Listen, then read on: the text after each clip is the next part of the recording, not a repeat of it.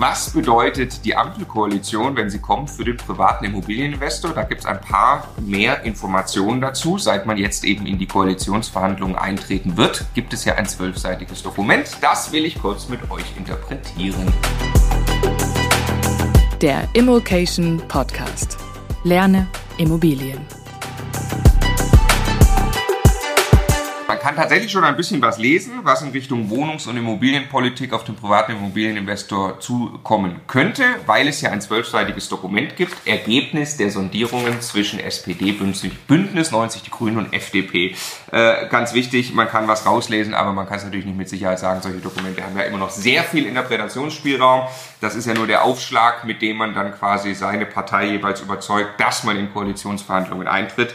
Ähm, deswegen viel Interpretationsspielraum und äh, natürlich noch nicht alles klar. Aber kurze Zwischenstand, ich mache es auch kurz, ähm, kurz kommentiert. Also los geht's. Wir sind ja hauptsächlich in Kapitel 7 unterwegs. Äh, ich habe äh, sechs Punkte rausgelesen, die ich mit euch teilen möchte. Ähm, das Kapitel heißt Offensive für bezahlbares und nachhaltiges Bauen und Wohnen.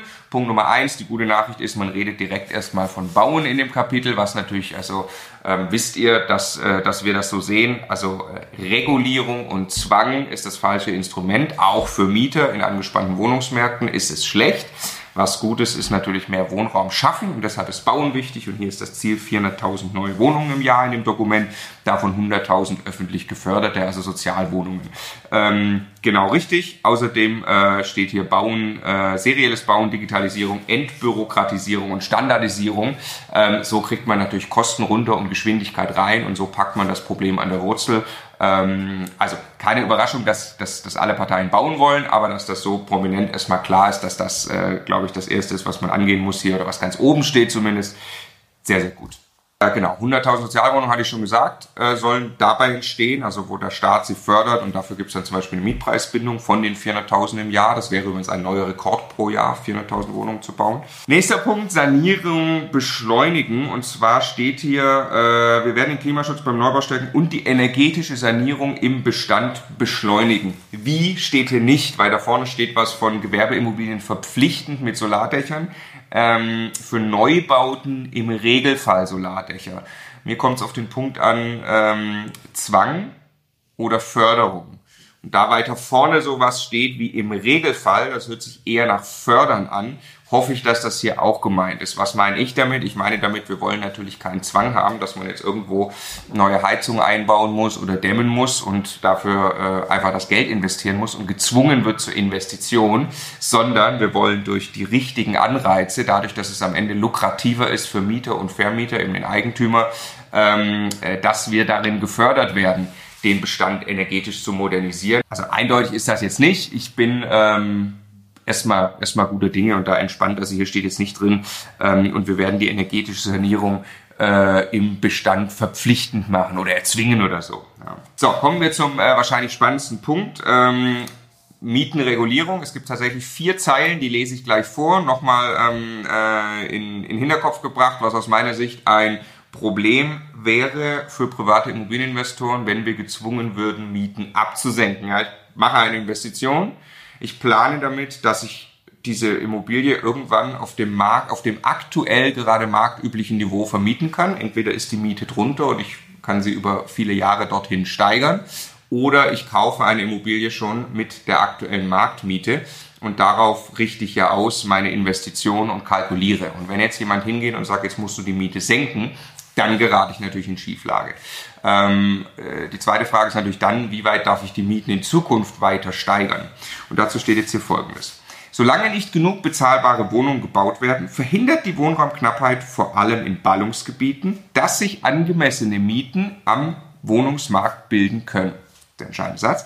Daher werden wir die geltenden Mieterschutzregelungen evaluieren und verlängern.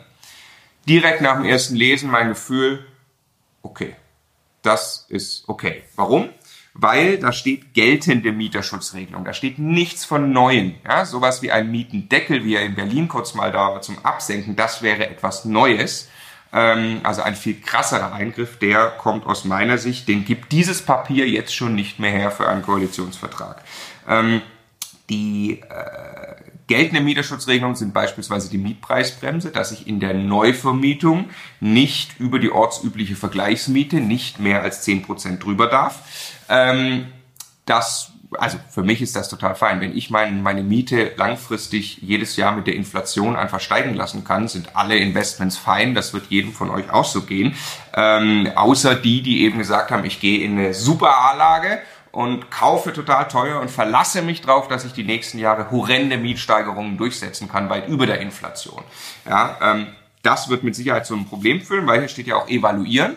Da äh, kann man schon ins Detail gehen bei der Mietpreisbremse und kann sagen, ja gut, die, was ist denn ähm, äh, die ortsübliche Vergleichsmiete? Die bildet sich auf Basis des Mietspiegels und dort gibt es ja Vorschläge von SPD und Grünen, den Bemessungszeitraum für den Mietspiegel einfach nach hinten auszudehnen, was natürlich die Mietspiegelmiete senken würde ähm, und dazu führt, dass ich in der Neuvermietung eben ähm, mit diesem plus 10% nicht so weiter äh, erhöhen kann. Also ich würde auf gar keinen Fall damit rechnen, dass ich in den nächsten Jahren saftige Mieterhöhungen in Ballungsräumen durchsetzen kann. In Nicht-Ballungsräumen und generell mit der Inflation zu erhöhen ähm, oder Under-Rent-Situationen anzupassen auf die Marktmiete gehe ich davon weiter aus, dass das ähm, möglich sein wird mit dem, was hier steht. Äh, und das letzte Wort, evaluieren und verlängern. Verlängern, äh, damit ist nur, schätze ich, gemeint, dass man so ein Instrument wie die Mietpreisbremse zeitlich befristet, dass man es entweder entfristet oder einfach nochmal verlängert. Also nochmal, für mich liest sich dieser, äh, dieser Satz erstmal gut. Ich bin, ich freue mich über die, die, die Aufbruchsstimmung, die eine, die eine Ampel irgendwie mit sich bringt und ähm, finde diesen Satz ganz speziell dann für mich als betroffener Immobilieninvestor sozusagen äh, echt im Rahmen. Also Rot-Rot-Grün ähm, hätte richtig Schlimmes hervorgebracht, glaube ich. Ähm, und das hier liest sich total machbar und liest sich nicht so, als will man irgendwie mutwillig äh, Altersvorsorgen oder Investitionen ähm, äh, zerstören. Zwei Sachen habe ich noch gefunden. Das eine ist Schließen von steuerlichen Schlupflöchern beim Immobilienwerb von Konzernen in Klammer Share Deals. Also die Share Deals äh, stehen ja sowieso immer auf der Abschlussliste. Nochmal kurz, was ist das? Äh, wenn man eine Immobilie erwirbt, aber nicht die Immobilie kauft, sondern eine GmbH, der die Immobilie gehört, dann kann man ähm, Großteil der Grunderwerbsteuer sparen, mal ganz, äh, ganz grob erklärt. Ähm, für mich ist das ehrlich gesagt nicht dramatisch. Also A, das betrifft natürlich sowieso größere Immobilientransaktionen und ähm, wer also ein ganzes Immobilienportfolio verkauft, muss darauf dann zukünftig Grunderwerbsteuer bezahlen, ähm, auch wenn er das vorher schon als GmbH strukturiert hat. Dazu könnte es zumindest kommen. Ähm, ja, mein Gott. Also ich, ist dann halt so, ja, äh, wer da ein großes, äh, äh, ich, ich war jetzt eh nie derjenige, der gesagt hat, oh, man muss sich unbedingt ein Portfolio bauen, das man dann als Share Deal verkaufen kann. Ähm, aber wer das machen will, das äh, hat auch die SPD, äh, die, die FDP schon mal schon mal gesagt. Also ich glaube, da gibt es gar keinen Widerstand von keinem der drei. Also ich gehe mal davon aus, Share Deals sind irgendwann Geschichte. So und jetzt äh, kommt noch äh, aus aus dem Kapitel eine, eine sehr gute Nachricht Nachhaltige Staatsfinanzen, Kapitel 9, Zukunftsinvestitionen und nachhaltige Staatsfinanzen. Ich lese vor. Wir werden keine neuen Substanzsteuern einführen und Steuern wie zum Beispiel die Einkommen, Unternehmens- oder Mehrwertsteuer nicht erhöhen. Das ist für mich wirklich eine grandiose Nachricht. Keine neuen Substanz, Substanzsteuern heißt für mich keine neue Vermögenssteuer. Und Steuern wie die Einkommenssteuer nicht erhöhen. Das heißt, Mieteinnahmen werden versteuert wie bisher. Keine Erhöhung auch da für den privaten Immobilieninvestor. Und Unternehmenssteuer werden nicht erhöht. Also auch da, wer Immobilien in einer VV GmbH kauft oder auch in einer Handels GmbH handelt, muss nicht mit höheren Steuern rechnen. Also in Summe viel feststeht mit diesem Papier logischerweise ähm, noch nicht im Detail, aber ich finde es doch schon ähm, einigermaßen konkret und ich lese ähm, keinen sozusagen auch auf Wohnungspolitik äh, gesehen keinen Linksruck raus und Verschärfung und Zwang und diese ganzen Wörter finden sich nicht ähm, aber es findet sich eine große Klarheit dazu, dass Steuern nicht erhöht werden. Insofern bin ich guter Dinge, freue mich auf den Koalitionsvertrag, den ich dann gerne auch mit euch bespreche. Und sorry für das Setup äh, hier übrigens. Ich bin hier zu Hause im Coworking Space, wollte aber zumindest kurz mit euch teilen, was ich über dieses Papier denke.